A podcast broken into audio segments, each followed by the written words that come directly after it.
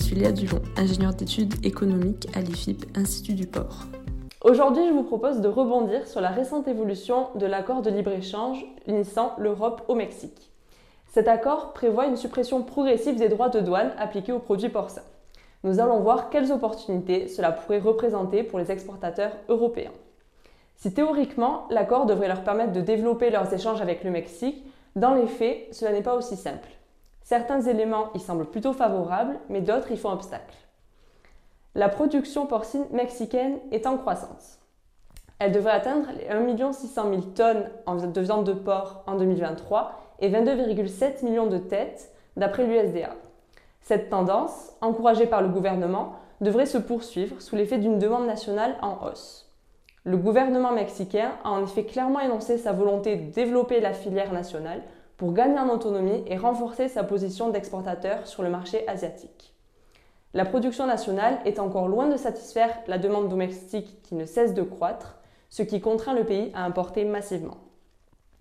Ces importations devraient atteindre 1 280 000 tonnes en 2023 d'après l'USDA, soit une évolution de près de 24% par rapport à 2021.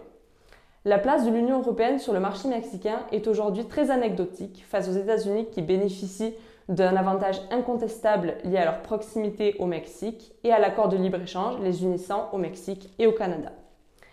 Des tensions commerciales sont apparues sous le gouvernement de Donald Trump et ont fragilisé les relations entre ces deux partenaires.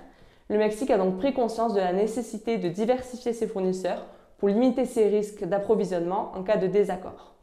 La filière française pourrait se saisir de cette opportunité pour s'insérer sur le marché mexicain mais malgré la détente des barrières tarifaires, les produits porcins issus d'Amérique du Nord restent largement plus compétitifs que ceux issus d'Europe, qui sont fortement pénalisés par des coûts de transport et de logistique.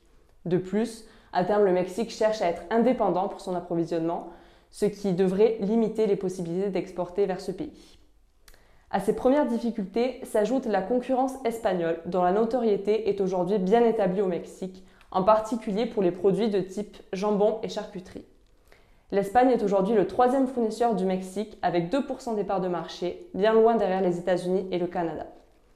Cette concurrence se retrouve dans les chiffres. En 2019, seules 10 entreprises françaises, dont 6 abattoirs et 4 entreprises de charcuterie salaison, étaient autorisées à exporter au Mexique, contre 234 pour l'Espagne.